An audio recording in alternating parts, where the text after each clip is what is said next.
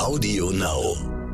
Die kleinen Menschen werden leider in der heutigen Zeit zu oft vergessen und deswegen geht es in dieser Folge um die Kinder.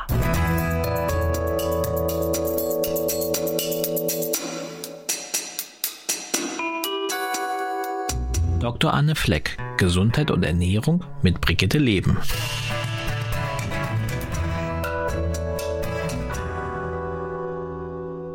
Wenn man Eltern wird, dann prasseln ja die Ernährungstipps, gut gemeinte Ernährungstipps, einfach nur so auf einen ein. Und manches ist dann widersprüchlich und gleichzeitig möchte man natürlich von Anfang an auch alles richtig machen.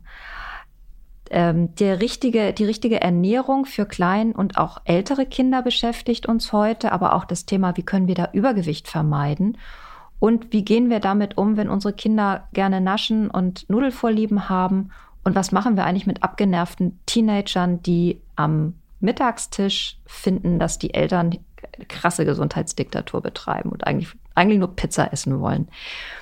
Das sind unsere Themen heute. Und wir, das bin ich, Dr. Anne Fleck, genannt Doc Fleck. Ich bin Internistin und Präventivmedizinerin und mein Herz schlägt dafür, die Menschen von Kindesbeinen gesund zu halten. Und deswegen freue ich mich ganz besonders auf diese Folge. Und Maike Dinklage, Redaktionsleiterin der Brigitte Leben. Das ist das Coachingheft mit Anne, das gerade als noch relativ neues Heft am Kiosk liegt. Und ähm, wir würden es euch beiden, also wir beide würden es euch richtig gerne ans Herz legen, weil wir da nochmal ganz viel Wissen drin vermitteln und tolle Themen aufbereiten. Ähm, ihr könnt das Heft also am Kiosk kaufen und ihr könnt es bestellen unter www.brigitte.de Schrägstrich Brigitte-Leben. Ein paar allgemeine Fragen vorweg, Anne, und dann stürzen wir uns auch gleich in die vielen Fragen, die uns von Eltern ereilt und ähm, zugekommen sind. Ganz grundsätzlich, worauf kommt es denn an bei der Ernährung von Kindern? Also vielleicht kannst du es so ein bisschen staffeln nach ähm, Babyalter, Kleinkindalter, Schulkindalter. Was ist da wichtig? Genau darauf kommt es an, nämlich welches Alter das Kind hat. Und was entscheidend ist, dass man das Kind auch entsprechend der Wachstumsphase mit guten Nährstoffen versorgt und einfach dieses ganze Prinzip der leeren Kalorien sollte man in jeder Altersstufe des Kindes auf dem Radar haben. Was auch wichtig ist, dass zum Beispiel für Kleinkinder nach neuestem Stand der Forschung ähm, Milchersatzprodukte wie Reismilch etc. oder Sojamilch ausdrücklich nicht förderlich sind. Also deswegen bin ich ja auch ein Fan. In Frankreich sind Sojaprodukte vor, ich glaube, dem zweiten oder dritten Lebensjahr für Kinder verboten. Das ist hier leider in Deutschland nicht der Fall. Und was ich auch wichtig finde, zum Beispiel nach dem Stillen, ja, die tollste Ernährung eigentlich, die Muttermilch, da schon den Grundstein für eine gute Ernährung zu legen. Und die Kinder entwickeln wirklich den Geschmack und das Gefühl für ehrliche, gesunde Lebensmittel schon in diesen ersten Lebensjahren und Monaten. Und deswegen tut man dem Kind und sich einen Gefallen, zum Beispiel bei den Kleinkindern, wenn man dann ähm, wirklich da mit ein paar Möhren, mit Kartoffeln, Vielleicht auch Kinder brauchen ja auch diese langkettigen Fettsäuren, auch in dem Fall aus dem Stück gekochten, hochwertigen Stück Fleisch, den Kindern das alles anbietet. Und was ich grundsätzlich finde für die Schulkinder, also was ich selber erlebt habe, man sieht als Kind die Eltern und man übernimmt das. Und was die Eltern uns vorleben, das empfinden wir natürlich auch, weil wir die Eltern lieben, als richtig und wichtig. Deswegen finde ich es so wichtig in diesen sehr anstrengenden Zeiten, wo meistens beide Elternteile arbeiten müssen, damit äh, alle versorgt sind, dass man aber wirklich einmal am Tag versucht, wir sitzen heute gemeinsam am Tisch, wir versammeln uns sozusagen und wir nehmen Essen als Familienzeit wahr und nicht, dass das so nebenbei gesnacker als TV TV-Dinner wird weil diese Nachahmung ist enorm. Also wenn wir als Eltern vorleben, dass man da immer abends mit der Chipstüte äh, am TV sitzt und es nur noch da raschelt und knistert, das ist einfach kein gutes Vorbild und deswegen immer wieder anbieten, ehrliche, einfache Lebensmittel. Und was ich auch ähm, empfehlen würde, ist, die Kinder eigentlich schon von klein auf in den Einkauf mit einzubeziehen. Weil wenn man die mit einbezieht und mit denen man die Lebensmittel anschaut oder hier mal an der Theke sieht, guck mal, Brokkoli sieht aus wie ein Baum.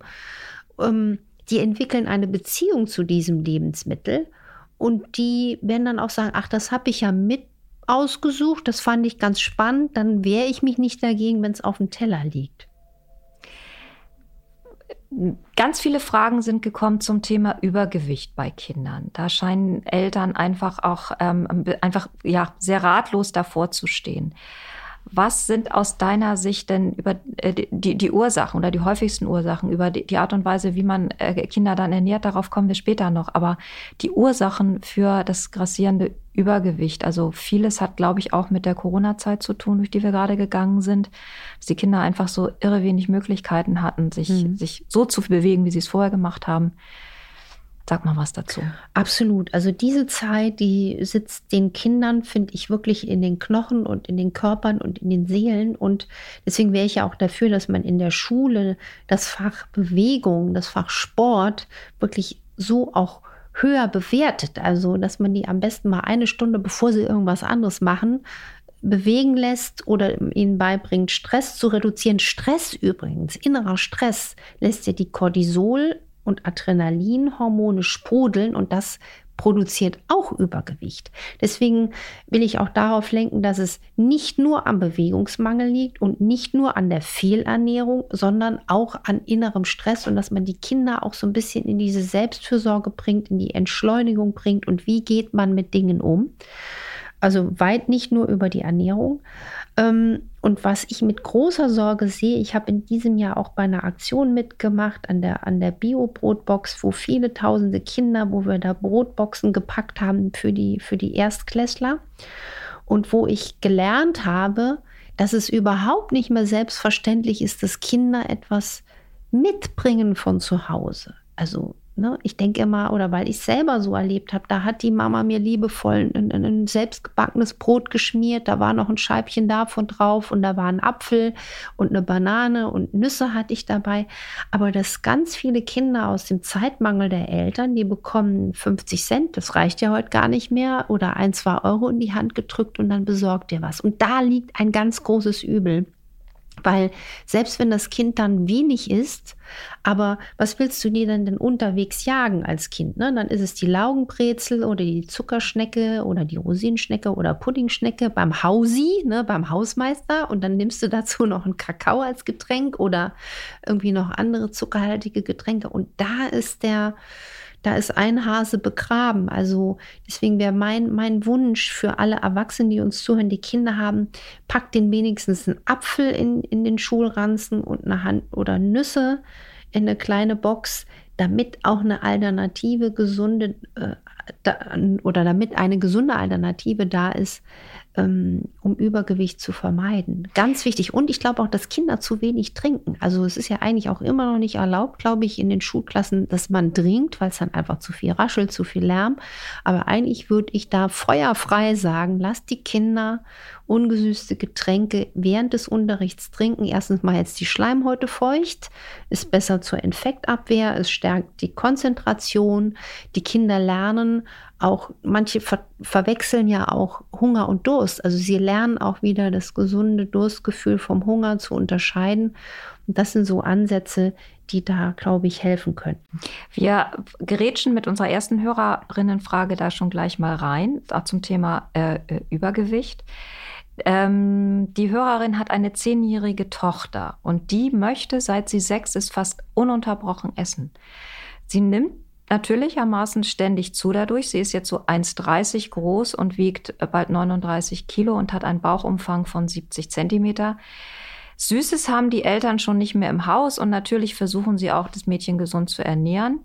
Aber sie stopft tatsächlich pausenlos alles in sich rein. Also auch rohe Nudeln, Reiswaffeln, Brot, alles, was da ist. Und in der Schule, ohne Kontrolle, kauft sie sich dann Süßigkeiten. Die Mutter findet dann immer ein Bonbonpapier in der Tasche und ähm, das macht die Situation nicht gerade einfacher. Vor einem Jahr ist bei dem Mädchen Hashimoto festgestellt worden. Und gerade da denkt die Mutter, muss man doch dann die Ernährung ändern und eben auf anti-entzündlich äh, umstellen, was natürlich komplett konträr läuft zu der Ernährungsweise, die die Tochter gerade praktiziert. Und die Mutter ist verzweifelt. Also eigentlich liegen zwei Themen da drin. Ähm, das ist eine ist tatsächlich, wie schaffe ich es, mein Kind davon abzubringen, pausenlos naschen zu wollen und zum anderen Autoimmunerkrankung bei Kindern umstellen auf gesund ist wahrscheinlich wirklich nicht das Einfachste. Richtig, um deine Frage zu beantworten. Es ist schwierig, gerade bei Autoimmunerkrankungen mit Kindern einen individuell passenden Weg zu finden, dass das Kind sich getragen fühlt und auch wirklich merkt, ich kann mit Freude und Genuss leben und mich aus der Autoimmunerkrankung rausbewegen. Deswegen, ich habe da nicht wenige Kinder bei mir in der Sprechstunde sitzen und es ist wichtig, dass da alle im Boot sitzen, die Eltern und das Kind. Und bei diesem ganz speziellen Fall sehe ich ein riesiges Thema, ähm, emotionales Essen. Also ich würde in diesem Fall auch den Eltern empfehlen, lasst bitte abklären, ob das Kind vielleicht auch eine, eine vielleicht diabetische Grunderkrankung hat, dass sie immer wieder Heißhunger hat und den versucht äh, mit diesen häufigen Mahlzeiten zu stillen. Und da würde ich auch immer empfehlen, nicht nur diese klassischen Nüchternblutzuckeruntersuchungen und Insulinmessungen, also nüchtern Blutzucker, Insulin und Langzeitblutzucker HB1C, sondern dass man auch mal bestimmt, hat dieses Mädchen Antikörper gegen Diabetes Typ 1, wird ganz oft vergessen. Was mir aber irgendwie sehr wahrscheinlich scheint und wo es nach riecht, ich als Spürhund sozusagen schnuppere da gerade eine Salami und die Salami heißt emotionales Essen. Dieses Kind bindet vermutlich durch Essen etwas ab wie mit Soßenbinder Gefühle, ob das jetzt innerer Stress ist, Angst ist, Wut ist, Leere, Langeweile. Und da sollte man liebevoll auch psychologisch ähm, äh, rangehen. Und was ich allen Eltern empfehle und auch Großeltern, die uns zuhören, belohnt eure lieben kleinen Menschen in eurem Umfeld nicht mit Essen. Also dieses, du warst jetzt brav, dann gibt es jetzt den Schokoriegel oder sei doch mal jetzt still, dann kriegst du das. Das ist fatal. Das züchtet nämlich genau dieses Phänomen im Alter. Man tut sich was Gutes durch Essen. Und das sind meine wichtigen Hinweise und dass man dieses Mädchen auch da zum emotionalen Esser, äh, da muss man nachfassen, ob das die Ursache ist. Ich könnte sagen, aus, meinem, aus meiner Intuition und Erfahrung liegt da mit Sicherheit die Salami begraben. Eine Hörerin fragt, sie ist selber Ernährungswissenschaftlerin und macht sich deswegen viele Gedanken über ähm, die ausgewogene Ernährung ihrer achtjährigen Tochter. Können Sie mir ein gutes Kindervitaminpräparat empfehlen? Sie hat das Gefühl, ihrer Tochter fehlt noch so einiges, obwohl sie schon versucht, sie gesund zu ernähren. Also Thema, wie sinnvoll ist die äh, Vitaminzugabe bei Kindern? Ist ganz interessant und danke für diese Frage. Ich habe auch mit, mit Kollegen aus der Pädiatrie, aus der Kindermedizin gesprochen und das ist auch mein Erleben, dass es gibt ja Kinder, die scheinen dauerlos fit und Kinder, die haben öfter Infekte und dass es wirklich einen Zusammenhang gibt, dass die Kinder, die wirklich regelmäßig auch eine Nährstoffversorgung zusätzlich bekommen, dass die irgendwie fitter sind. Das zeigt auch die Sicht der modernen funktionellen Vorsorge und Ernährungsmedizin, dass leider unsere Ernährung, auch wenn wir uns richtig, richtig Mühe geben, nicht immer vor Mangel schützt. Also ich messe ja in der Praxis auch Nährstoffe ausgewählt bei einigen Patienten und das habe ich so unterschätzt vor vielen Jahren und so viel dazugelernt, weil ich habe nie gedacht, dass Leute einen Vitamin C-Mangel haben können. Ja, weil es heißt immer heißt, wir kriegen genug über die Ernährung. Ich hatte da Leute sitzen, die wirklich glaubhaft gesagt haben, ich esse Obst, ich esse Petersilie, hat ja viel Vitamin C und die hatten einen Vitamin C und Magnesiummangel im Blut. Lange Rede, langer Sinn, ja, es macht Sinn und auch hier sehe ich es aber wieder mit einer Differenzierung, ein bisschen Kritik. Wenn dann ein Präparat ohne Zusatzstoffe, ohne Farbstoffe und ohne Gluten und Laktose. Wir können ja hier keine konkreten Produktempfehlungen geben. Ganz wichtiger Hinweis, weil dazu immer so viele Hörerfragen kommen. Wir können keine konkreten Produkte ja, nennen. Das ist so. Wir, wir dürfen das nur umschreiben, aber mhm. deswegen hier der Hinweis. Und ähm, gerade zeigt sich auch wieder, gerade die Kinder haben ja auch wirklich einen erhöhten Nährstoffbedarf. Und ich würde jetzt in dem Fall nicht nur auf ein Multivitamin-Mineralstoffpräparat setzen, sondern auch immer die Zugabe von hochwertigen Algenölen, das heißt Leinöl mit DHA, EPA, vielleicht noch einem Spritzer Weizenkeimöl. Dazu gibt es ja heutzutage alles fertig mit dem Stichwort Omega Safe, dass sie hochwertig produziert sind. Und was noch ein Hinweis ist, ähm, zum Beispiel gibt es ja Präparate mit Folsäure. Hm, Folsäure ist ja auch wichtig, aber Folsäure kann der Körper nicht so gut aufnehmen, wenn das im Präparat nicht differenziert ein aktives Folsäureelement ist. Also hier jetzt wird es schon wieder schwierig und, und speziell so Masterclass-mäßig. Da würde ich immer gucken, dass in der Folsäure von diesem Multivitaminpräparat die MTHF-Folsäure drin ist, weil die nur kann vom Körper super aufgenommen werden. Wir haben jetzt noch mal den umgekehrten Fall zu dem Mädchen, das sehr viel isst. Eine Mutter erzählt, ihr Sohn ist 14 Monate, sie hat ihn gestillt, bis er sechs Mon sieben Monate alt war. Und er isst mit am Tisch, aber unheimlich wenig. Also egal, was sie sich einfallen lässt, er hört immer nach ein paar Bissen auf zu essen. Und sie versucht es jetzt mit Obst und Gemüse und Vollwertprodukten, damit er, oder so griechischem Joghurt auch, so mit 10% Fett, damit er äh, genug Nährstoffe kriegt. Sie rührt heimlich mal so Nussmus drunter, aber sie hat einfach Angst, dass sie ihn nicht ausreichend versorgt. Was ist da los? Also warum ist ein 14 Monate altes Kind so wenig an Essen interessiert? Also was ganz wichtig ist, ein geringes Geburtsgewicht, wäre jetzt die Frage, hat sich das geringe Geburtsgewicht erholt? Hat sich das Kind normal entwickelt nach diesen Perzentilen? Das können wir jetzt aus der Frage nicht herauslesen. Das wäre eine ganz wichtige noch Information. Aber was ich wichtig finde, was man unterschätzt, die kleinen Kinder ähm, ich hatte auch den Eindruck, äh, bei meinem kleinen Neffen war es äh, krasser als bei meiner kleinen Nichte, wenn man die jetzt so vom Verzehr nochmal beobachtet. Die lassen sich gerne ablenken. Also, dass man wirklich guckt, äh, hat das Kind Ablenkung, wenn man es füttert und wo ich auch einen Verdacht haben könnte, dass er vielleicht stoppt mit dem Essen, weil er Blähungen hat oder weil er irgendwie ein Problem hat mit der Verdauung. Also er hat einen Reflux, das hat mhm. die Mutter in die Mail geschrieben. Mhm. Was ich erstaunlich finde, bei einem so kleinen Kind schon einen Reflux festzustellen. Richtig, und deswegen wäre mein Appell, wenn das sich jetzt so entwickelt, dass man das Kind auch wirklich mal sorgfältig pädiatrisch untersucht. Es gibt ja auch, gerade wenn man diesen Verdacht hatte mit dem niedrigen Geburtsgewicht, ähm, dass es nicht äh, zu Fehlbildungen gekommen ist im Verdauungstrakt. Äh, da würde ich nochmal auch mich ärztlich äh, beraten lassen. Und für alle, die jetzt so das Gefühl haben, dass das Kind nach wenigen Löffeln erstmal unterbricht, würde ich keine Panik kriegen, aber immer versuchen, die Ablenkung möglichst gering zu halten. Was ich mir wünschen würde. Ich würde mir wünschen, dass das Thema Gesundheit und Ernährung bereits den Kindern in der Kita, im Kindergarten, in den Grundschulen, in den Schulen liebevoll vermittelt wird. Das ist ein Riesenthema und ich hoffe, ich kann da meinen Beitrag zu leisten. Ich habe das dringende Gefühl, dass wir zu diesem Thema nochmal Teil 2 machen müssen. Juhu, auch, auch machen, machen, wir gerne. Machen möchten, machen ja. wollen. Zum einen, weil es so viele Fragen äh, ähm, gibt dazu von mhm. euch und gleichzeitig auch, weil, weil es einfach ein, ein ganz großes und einfach irre wichtiges Thema ist.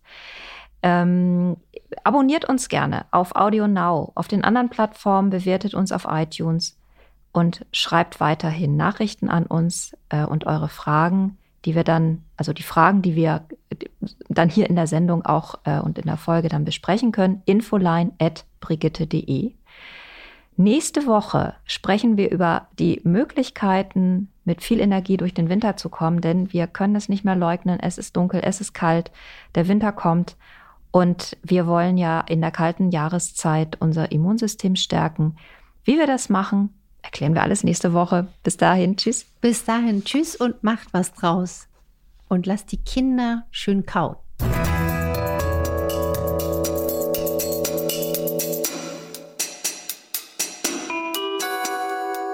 Dr. Anne Fleck, Gesundheit und Ernährung mit Brigitte Leben.